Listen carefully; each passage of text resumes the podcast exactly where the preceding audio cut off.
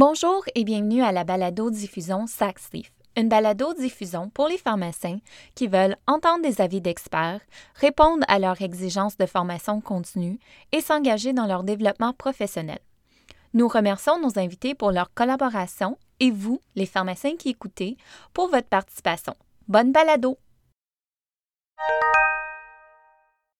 Cette activité de formation continue est rendue possible grâce au soutien de Fairing Produits pharmaceutiques. Pour cette balado-diffusion, Dr Edmond Jean-Bernard, gastroentérologue, répondra à vos questions. Euh, en fait, ce sera les questions que vous avez envoyées lors du sondage fait en préparation pour cette activité de formation continue. Avant de débuter, je vais juste mentionner que cette activité est accréditée par l'Ordre des pharmaciens du Québec pour 0,75 UFC en format auto-apprentissage. Cela veut dire que vous devez compléter le quiz sur la page de cette balado sur saxleaf.ca afin d'obtenir votre attestation de réussite. Les questions que nous avons choisies euh, sont celles qui sont les plus communes. Donc, je vais poser les questions, puis je vais laisser le temps à Dr euh, Bernard pour répondre. Puis, en fait, euh, si vous voulez suivre avec un outil, vous trouverez un résumé des réponses sur encore la page web de cette balado sur saxif.ca. Alors, passons à notre première question. Nous avons une question de Ahmed Boudi de Québec. Il demande Les patients avec maladie de Crohn sont-ils plus à risque de contracter la COVID alors, quel est le risque de contracter la COVID chez nos patients porteurs d'une maladie inflammatoire intestinale? La pandémie initiale mondiale nous a permis, euh, à travers des registres et à, à travers des études d'observation, euh, de statuer qu'en fait, et contrairement à ce qu'on croyait initialement, que le risque de contracter la COVID et de contracter des complications de la COVID euh, ne semble pas plus euh, élevé que la population générale. En fait, les taux de complications et d'acquisition sont semblables dans la population de maladies inflammatoires comparée aux populations générales. D'ailleurs, une étude d'observation euh, à l'origine de ceci euh, venait de Milan, euh, berceau de cette pandémie au niveau européen, et qui avait démontré sur plus de 500 cas qui avaient été suivis de façon prospective que le taux d'acquisition et le taux de complication de la COVID-19 n'étaient pas différents comparé à la population milanaise à la même époque. Ce qui est quand même important à retenir, c'est que le risque d'acquisition est beaucoup plus en relation avec des facteurs de risque. Ces facteurs de risque affectent autant euh, les patients porteurs de maladies inflammatoires que les patients de la population générale. Ils sont en résumé euh, un reflet de l'inflammation sous-jacente. Alors je parle ici de syndrome métabolique, c'est-à-dire maladie cardiovasculaire, hypertension, diabète, euh, obésité ou euh, IMC élevé, et plus particulièrement chez nos patients porteurs de maladies inflammatoires, un état inflammatoire non contrôlé ou mal contrôlé. En fait, dans tous nos registres, incluant des registres prospectifs mondiaux, le fait d'avoir une maladie inflammatoire non contrôlée est un facteur indépendant de euh, risque de contracter euh, la COVID-19. Fait intéressant, dans les cohortes de maladies inflammatoires, il ne semble pas y avoir de distinction dans le risque d'attraper la COVID entre des populations de colite ulcéreuse et des populations de maladies de Crohn. Donc, pour notre prochaine question, c'était une question très populaire. Euh, alors, on aimerait savoir quelles sont les recommandations concernant les traitements des maladies inflammatoires de l'intestin durant la crise de la COVID. Devons-nous changer ce que nous sommes en train de faire? Est-ce que les traitements doivent changer? Il est intéressant de noter que euh, les constats euh, d'il y a six mois restent encore d'actualité aujourd'hui. Euh, les recommandations sont assez formelles quant au traitement des maladies inflammatoires intestinales. Dans un premier temps, il est important bien sûr de suivre toutes les recommandations provinciales ou gouvernementales en ce qui a trait à la distanciation, lavage de mains, port du masque et bien sûr euh, de limiter tant que possible les déplacements, les voyages, euh, surtout outre-mer comme tel. En ce qui a trait au traitement proprement dit, il est impératif de savoir qu'il ne faut jamais arrêter les traitements d'office sans en parler avec l'équipe médicale ou son gastro-entérologue.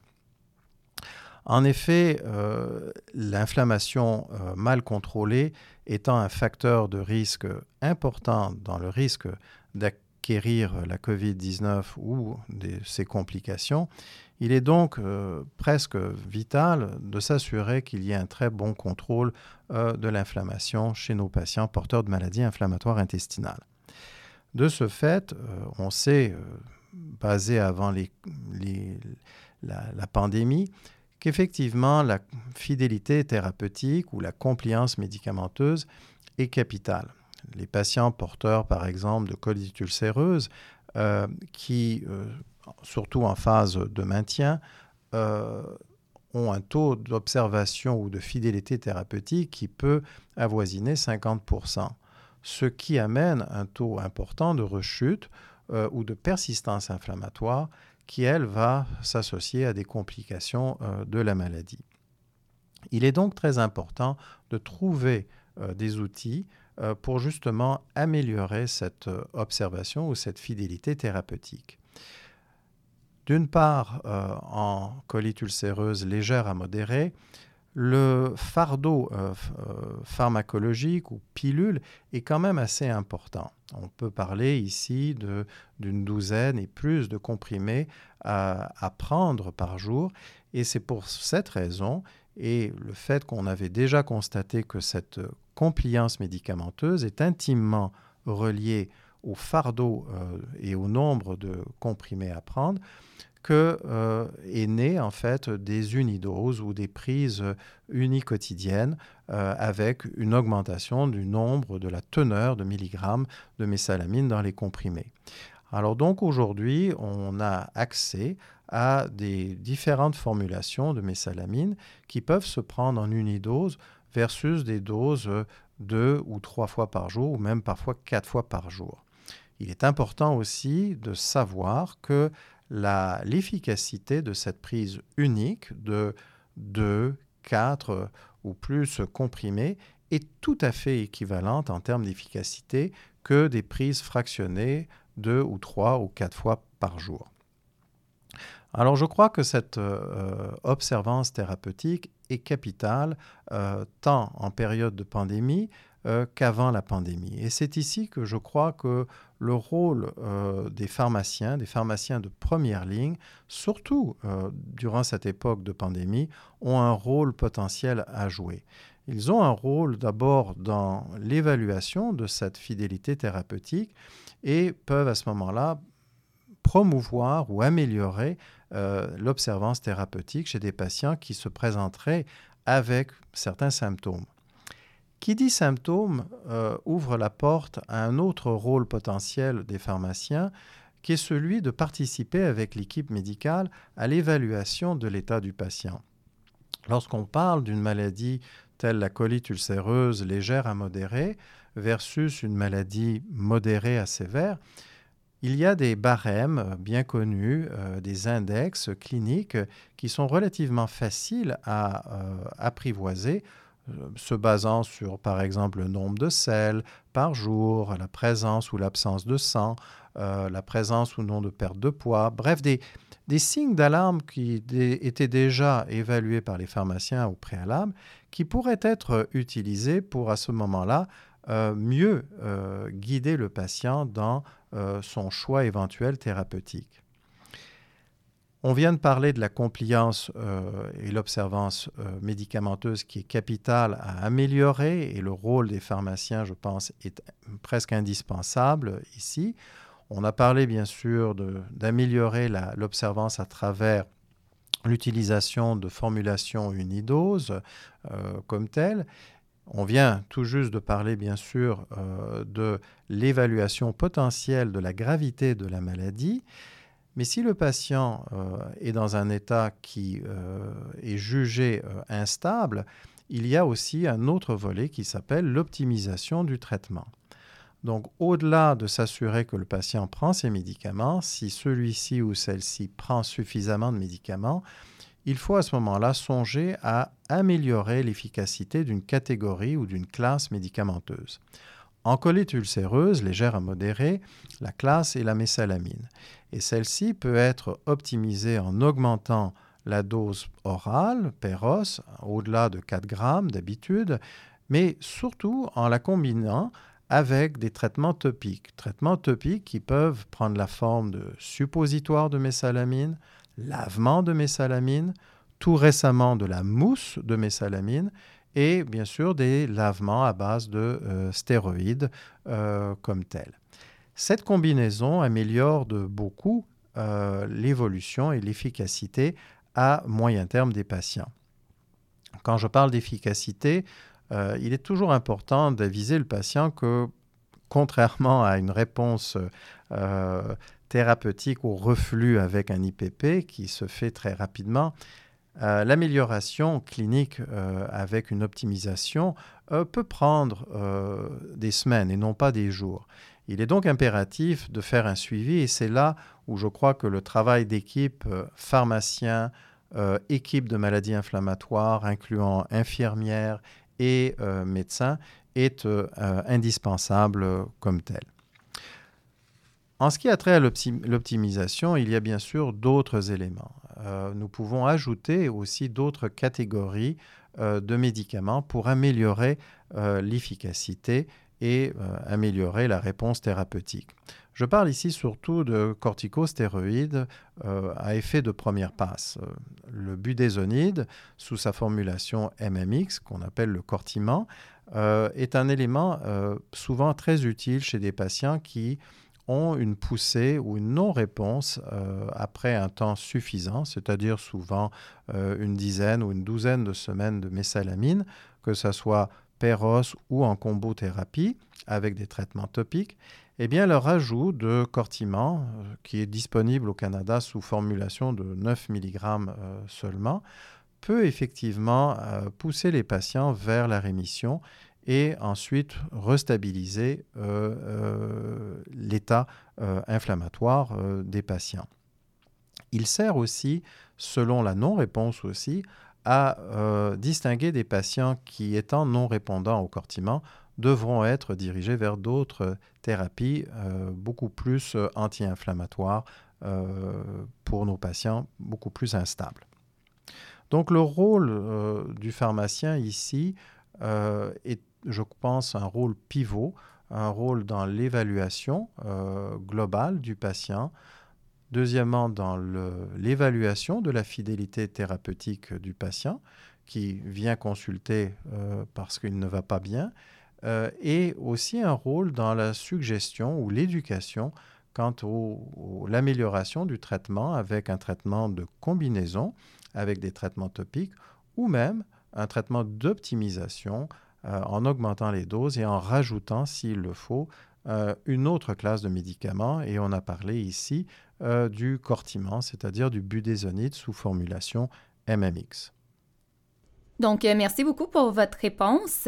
alors, si je comprends bien, ce qui est à retenir, c'est que peu importe le traitement que le patient a, ce qui est important, c'est vraiment le contrôle de la maladie.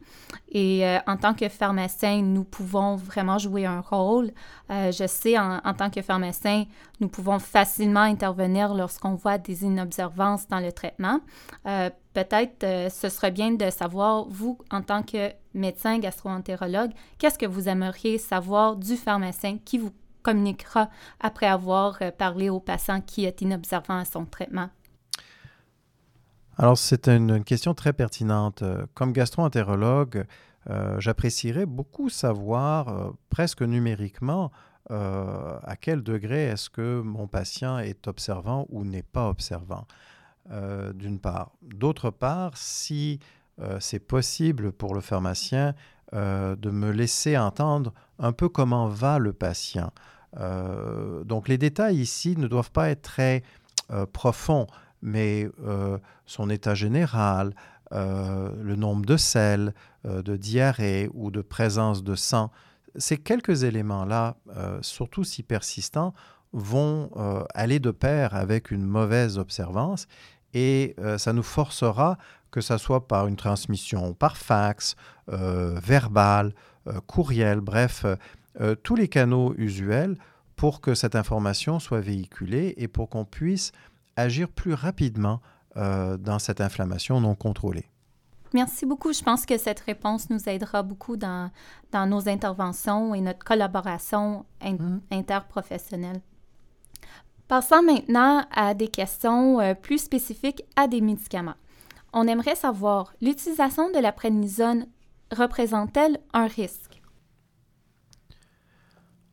Le rôle de la cortisone euh, dans le traitement des maladies inflammatoires intestinales est euh, primordial. On s'en sert euh, presque comme pierre angulaire encore aujourd'hui dans l'induction de la rémission et on souhaite malgré tout sevrer le plus rapidement euh, l'utilisation de la prédnisone à cause des effets secondaires à moyen et à long terme.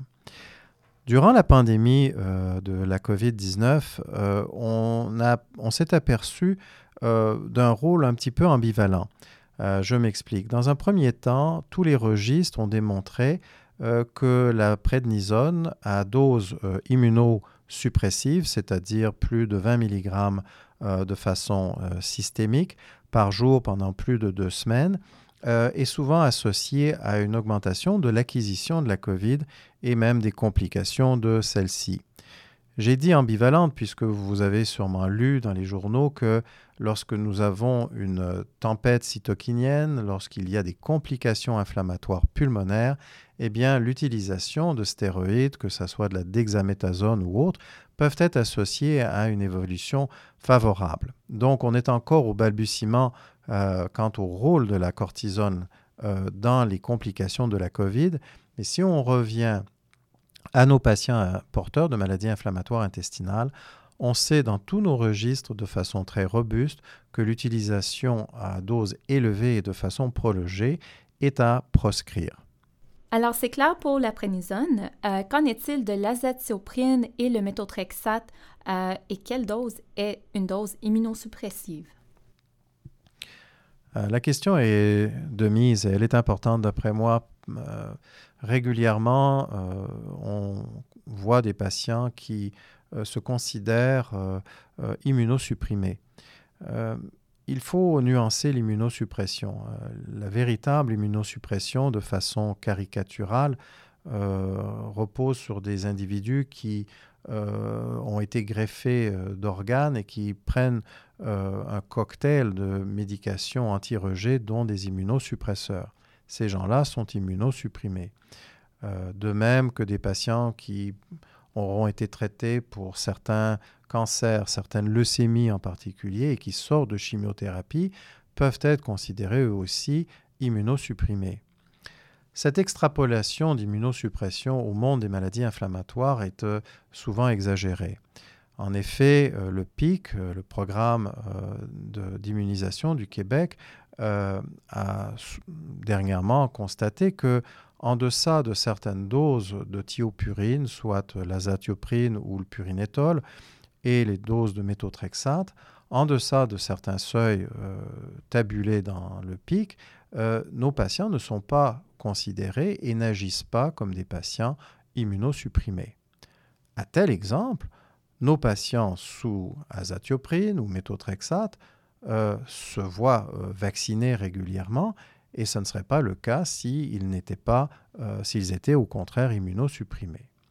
Donc c'est très important de retenir que l'immunosuppression, un peu comme la prédnisone à dose élevée, c'est-à-dire plus de 20 mg euh, par jour euh, pendant plus de deux semaines, euh, est une dose effectivement potentiellement immunosuppressive.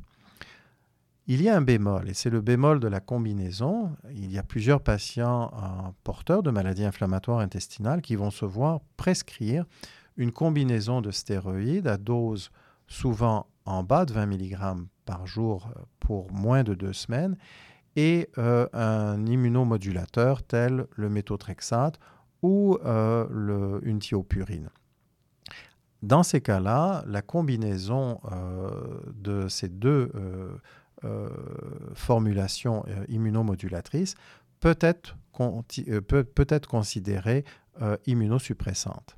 Alors, euh, lorsqu'on a des patients, par exemple, euh, qui ont euh, trois agents, je vous donne un exemple classique, un patient porteur d'une colite ulcéreuse qui était corticodépendante, qui s'est vu rajouter euh, de l'imurant à dose de 100 mg euh, par jour, étant en deçà de 2,5 mg par kilo, mais qui se voit débuter une formulation d'infliximab à 5 mg par kilo, eh bien, ces gens-là peuvent être temporairement considérés euh, immunosupprimés. Et c'est d'ailleurs pour cette raison que souvent vous verrez une prescription pendant que ces patients reçoivent ces trois molécules, vont recevoir de pair un dérivé sulfamidé pour éviter des euh, pneumonies, pneumocystis et d'autres complications pulmonaires. Ces gens-là, dans ces cas-là, peuvent être considérés potentiellement immunosupprimés. Ceci m'amène euh, à parler d'une autre classe, euh, qui est la classe des, biologiques. Donc, cette médication que nous utilisons depuis plus de 25 ans, voire plus de 30 ans ici au Québec en maladie inflammatoire et en rhumatologie et en dermatologie. Alors j'appelle ici tous les infliximab de ce monde, tous les adalimumab de ce monde, les nouvelles molécules telles euh, les anti-intégrines, les vedolizumab de ce monde, euh, les, euh, anti, les anticorps monoclonaux anti-IL-12, IL-23 tels le, le, lustikinumab comme tel, toutes ces molécules ont démontré, et même durant la pandémie, que le risque d'attraper euh, la Covid et de compliquer était absolument, absolument pas différent de la population générale. Pour revenir à nos patients et la définition de l'immunosuppression, les patients en monothérapie avec les molécules que je viens de mentionner ne sont pas considérés euh, ou ne devraient pas être considérés comme immunosupprimés. Merci beaucoup, c'était euh, très clair comme réponse. Donc, si je comprends bien, même en contexte de pandémie, il n'y a aucun traitement que nous devons arrêter. En effet, euh, on évite bien sûr de, donner des trop hautes doses de prédnisone ou d'équivalent de, stéroïdes pendant trop longtemps. Euh, mais au-delà de cela, il est impératif de contrôler l'inflammation que qu'on soit en pandémie ou que nous ne soyons plus en pandémie. Donc, nous venons de parler beaucoup de traitement des maladies inflammatoires de l'intestin. Maintenant, nous pouvons passer à un autre thème. Comment évaluer peut-être le fardeau inflammatoire du patient? Quels tests existent-ils pour nous aider dans nos suivis des patients?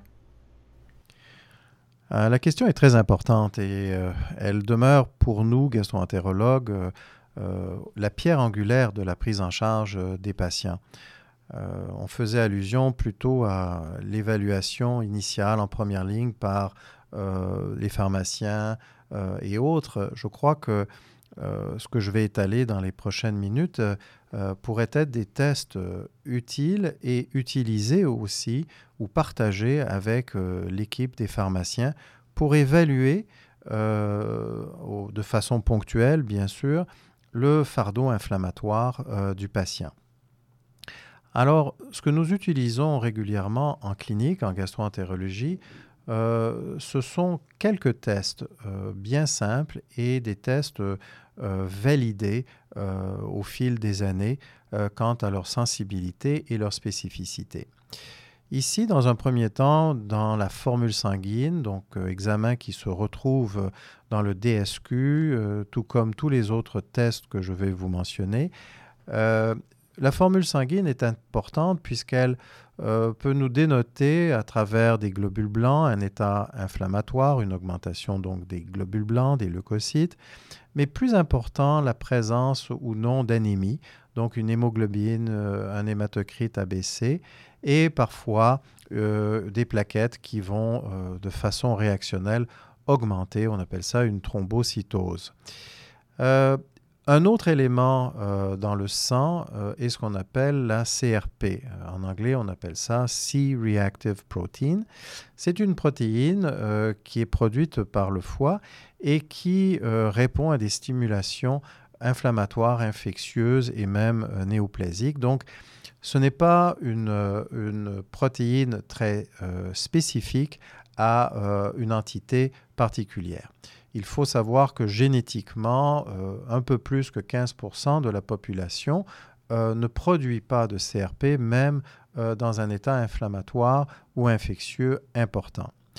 Toutefois, en maladie inflammatoire intestinale, la CRP présente l'importance de pouvoir être suivie si initialement elle était élevée. En effet, lorsque le patient répond à quel que soit le traitement, nous allons voir une baisse et une normalisation de la CRP. Fait important dans la colite ulcéreuse, les patients qui se présentent avec des poussées inflammatoires ou des manifestations initiales avec des CRP élevés, ces patients euh, sont à privilégier et à être euh, suivis de très très proche. Ces patients ont des risques accrus euh, comparés à des patients qui n'ont pas de CRP élevé, des risques accrus de complications euh, telles euh, euh, admission à l'hôpital et des taux de colectomie plus élevés. Donc cette protéine non spécifique en passant est quand même utile pour jauger de cet état inflammatoire qui, lorsque associé à de l'anémie, peut à ce moment-là signaler une certaine chronicité aussi à cette inflammation. Je crois que l'outil le plus performant et l'outil le plus utilisé euh, depuis quelques années est la calprotectine fécale. Cet euh, examen, cet outil de laboratoire se retrouve aussi euh, dans la section laboratoire du DSQ. Et contrairement aux deux autres, la formule sanguine et la CRP que je viens de mentionner, qui sont des éléments, donc des prises de sang, la calprotectine fécale est un test qui se fait sur les selles du patient. La calprotectine, en fait, est une protéine. C'est une protéine cytosolique qu'on retrouve dans, pour simplifier les choses, dans les neutrophiles, une, partie particulière des globules blancs, euh, au niveau intestinal. Lorsque ces neutrophiles sont euh, affectés à euh, un site inflammatoire, infectieux ou parfois même néoplésique, ils vont déverser leur cytosol dans la lumière intestinale avec d'autres débris euh, de leucocytes. Et cette protéine, qu'on appelle la calprotectine, est une protéine qui est quand même relativement stable, ce qui permet euh, sa manutention euh, au fil des jours et à température de la pièce. Cette protéine existe et est connue et est utilisée depuis de nombreuses années, en particulier sa région d'origine qui est la Scandinavie, mais ce n'est que depuis un peu moins de dix ans que Ici au Québec, nous avons euh, eu le privilège de pouvoir avoir accès facile à cette mesure. En effet, aujourd'hui, c'est une euh, mesure, un outil euh, de laboratoire qui est couvert par le régime québécois de la santé et qui est aussi disponible sous autres formulations, même des formulations par application sur iPhone pour faciliter son emploi. Quoi qu'il en soit, la particularité de la calprotectine est que cette protéine est très sensible à tout euh, dérangement intestinal. Euh, lorsqu'il y a inflammation ou lorsqu'il y a infection, cette protéine va de façon presque ipso facto euh, s'élever. Il y a une corrélation entre l'augmentation de la calprotectine et le degré d'inflammation qu'on peut retrouver endoscopiquement chez nos patients porteurs d'une colite ulcéreuse. D'autre part, et de façon corollaire, lorsque un traitement est efficace, la calprotectine va se normaliser au même titre que va se normaliser euh, l'amélioration ou l'état de la muqueuse euh, en endoscopie. D'autre part, euh, la calprotectine peut être extrêmement utile lorsque nous avons des patients relativement peu symptomatiques sous une médication donnée, mais la calprotectine reste encore élevée. C'est là que nous pouvons intervenir et optimiser, comme nous avons mentionné avant, nos thérapies pour normaliser la calprotectine. En effet, en maladie inflammatoire, s'il y a un message à retenir, qu'on soit en pandémie ou non, c'est que la corrélation entre les symptômes que manifestent les patients ne sont pas souvent bien corrélés avec ce que nous allons objectiver comme inflammation. Ceci est beaucoup plus vrai chez les patients qui se disent bien ou qui sont très résilients à leurs symptômes. Et on va souvent retrouver chez ces patients-là des marqueurs tels une calprotectine, parfois une CRP, une anémie chronique, mais surtout une endoscopie qui est anormale. Et ce sont ces gens-là que nous devons attraper plus précocement pour améliorer le traitement sous forme d'optimisation ou d'amélioration tout bêtement de leur observance. Donc la calprotectine, dans notre expérience euh, à Montréal, euh, expérience très privilégiée euh, depuis 5-6 ans, est en fait un outil indispensable. D'une part, on se sert de ces mesures initialement lorsque le patient se présente pour avoir une valeur de base et tout au long du traitement, quel qu'il soit que ce soit un traitement de mésalamine euh, pour une colite ulcéreuse légère à modérée, ou bien des traitements euh, biologiques ou l'ajout de stéroïdes euh, lorsque la condition le mandate. D'autre part, il est intéressant que la calprotectine peut être utilisée aussi afin de départir des diagnostics. On peut distinguer entre une condition inflammatoire, telle une maladie inflammatoire, et une condition non inflammatoires tels le syndrome du côlon irritable. Et souvent, cette, euh, cette valeur prédictive négative qu'on retrouve de la calprotectine est tellement, est tellement forte, tellement élevée, que nous pouvons presque à coup sûr distinguer euh, ces deux entités.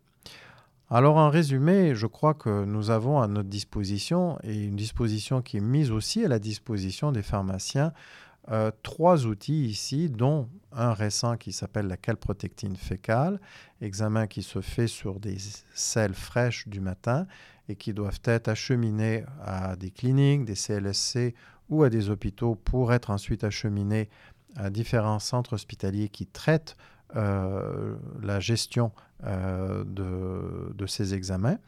la calprotectine demeure un outil indispensable soit dans le diagnostic, l'évaluation de l'importance de l'inflammation et la réponse au traitement, quel qu'il soit. Finalement, la calprotectine, contrairement aux autres euh, valeurs de laboratoire, telles la formule sanguine ou la CRP, peut être aussi utilisée pour prévoir une rechute. En effet, en maladie inflammatoire, la remontée de la calprotectine, si on la mesure régulièrement, euh, peut présager jusqu'à quelques mois d'avance une poussée clinique. Donc cela nous permet d'une part de justifier des examens tels des coloscopies euh, pour évaluer euh, le potentiel de récidive chez des patients qui sont peu ou pas symptomatiques. D'autre part, la calprotectine, si celle-ci reste maintenue normale, peut aussi éviter, dans certains cas, des gestes en particulier radiologiques ou endoscopiques, qui euh, seraient inutiles puisqu'ils seraient euh, normaux. Très intéressant. Euh, en tant que pharmacien, c'est important d'être au courant de, de, ces examens, ces tests-là.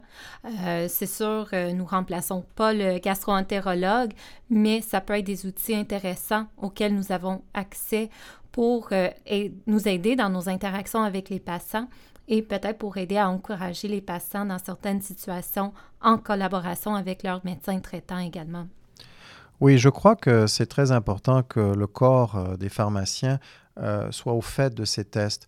Euh, la fidélité thérapeutique aux médicaments est quelque chose que vous connaissez fort bien et que vous pouvez mesurer. par contre, vous pouvez avoir aussi un rôle dans l'observance à, ces tests-là.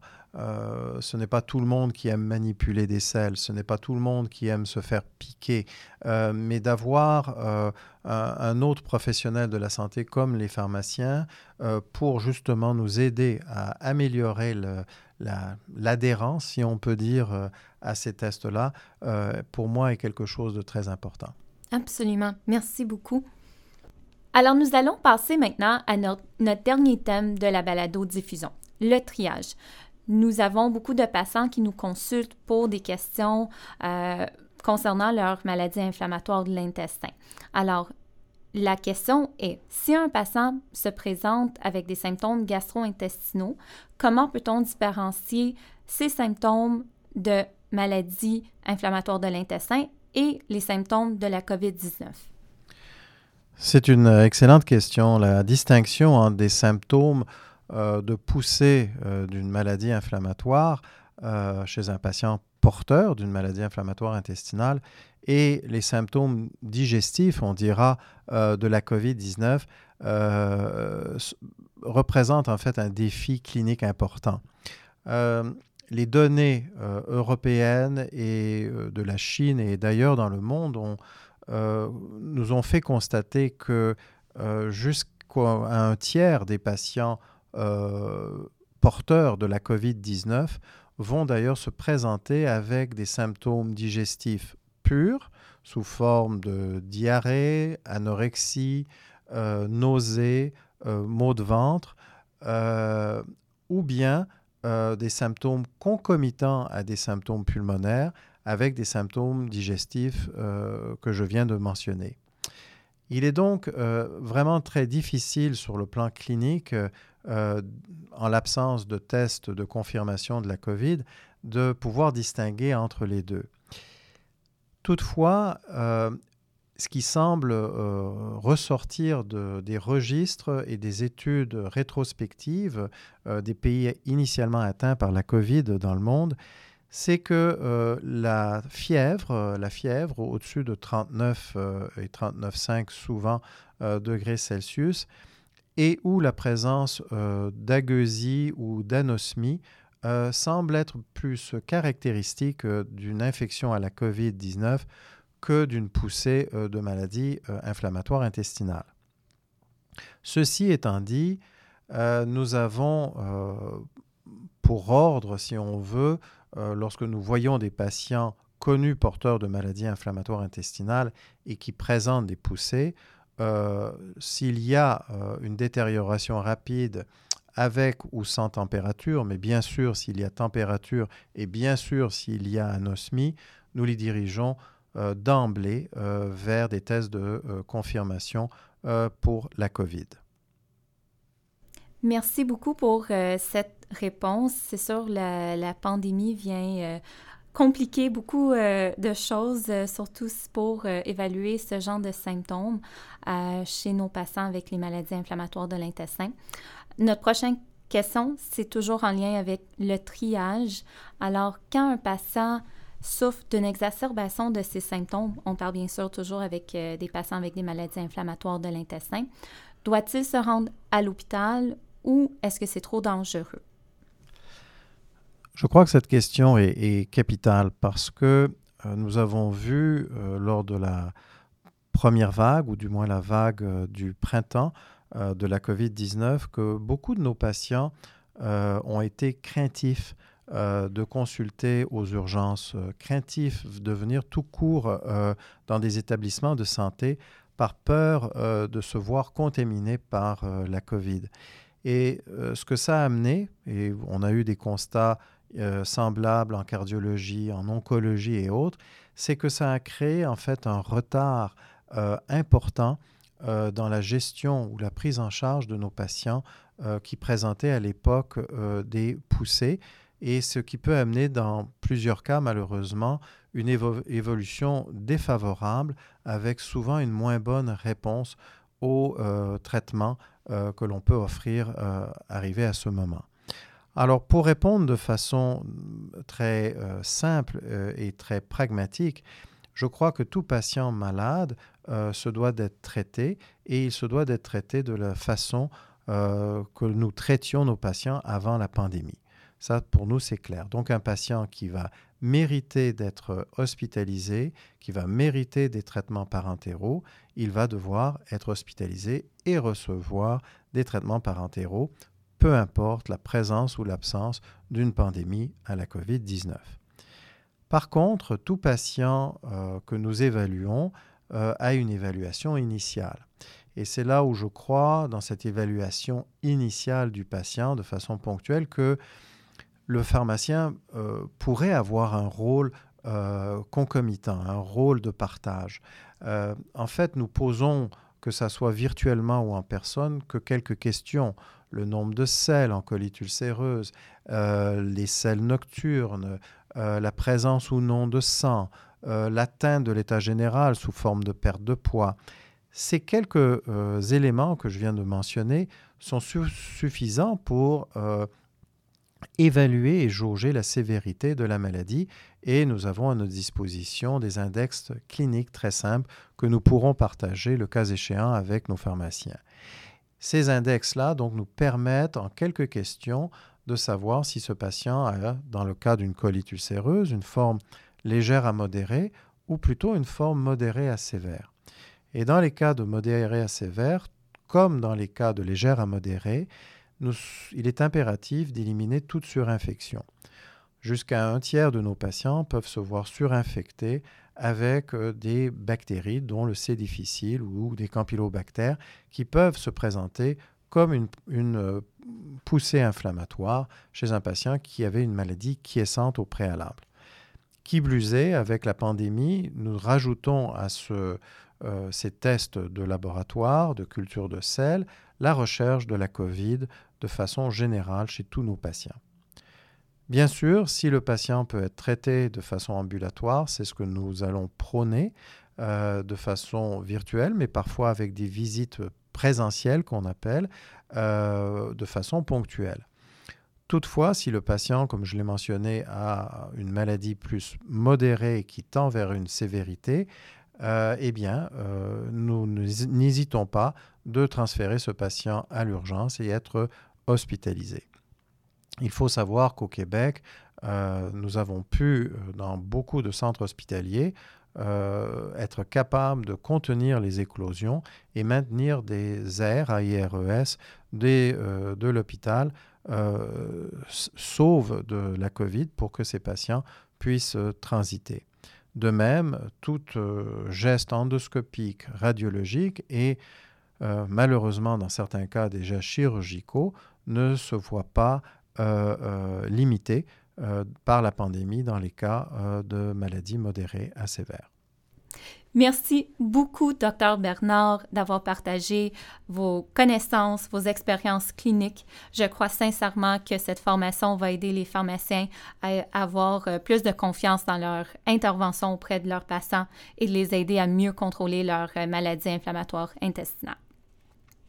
Pour les participants, je vous rappelle qu'il faudrait compléter le quiz sur le site saxif.ca sur la page de cette, web de cette euh, balado-diffusion. Puis, euh, en passant le quiz, vous allez recevoir automatiquement votre attestation de réussite. Merci beaucoup, puis à la prochaine.